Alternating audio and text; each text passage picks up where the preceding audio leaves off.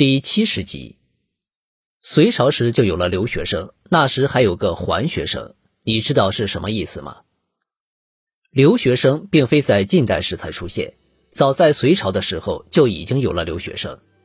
留学生一词来源于日本，当时日本为了学习中国先进的科学技术和文化，于是不时派遣使节团到中国来。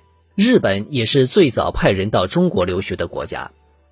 隋朝第一批日本使节团是推古天皇所派遣，那时的使节团还没有学生和僧侣。在几次的中日交流中，日本使节团认为使节在中国停留的时间短，并不能系统学习汉文化，于是才向天皇提议，让学生和僧侣同使节团一同前往长安。这些学生和僧侣有的在中国留居长达三十多年，回国时将汉族的文化和制度带回日本。对中日之间文化的交流起到了很大的作用。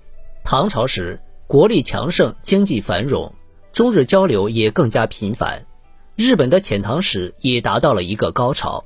那时，跟随使节前来的日本学生大致分为了两部分：一部分在中国停留的时间不长，跟随遣唐使一起回国，这些学生被称为还学生；另一部分则继续留在中国学习，直到学成归国。这些学生被称为留学生，留学生一律被安排在国子监学习。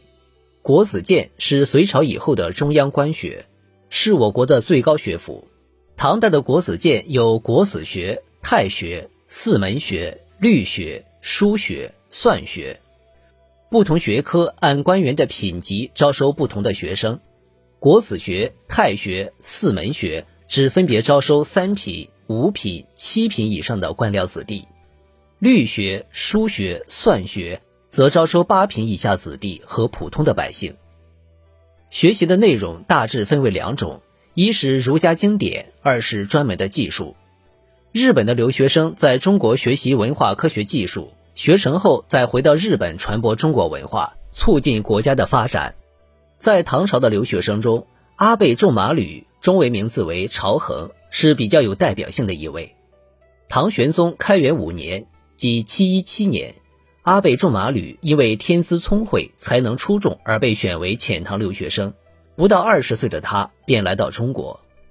到达长安后，他被安排在国子监太学学习。他勤奋好学，修养良好，后来一举考中进士，并且不久后就受到了朝廷的赏识，先后任校书、秘书监等职。秘书监相当于现在国家图书馆的馆长。阿倍仲麻吕不仅学识渊博，而且在当时还和许多有名的诗人交往。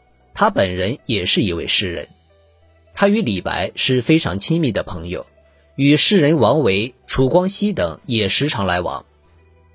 天宝十二载，即七五三年，朝衡学成归国，途中遭遇风暴，李白误以为朝衡罹难，为他写下一首诗《哭朝清衡》。日本朝清辞帝都，征帆一片绕澎湖。明月不归沉碧海，白云愁色满苍梧。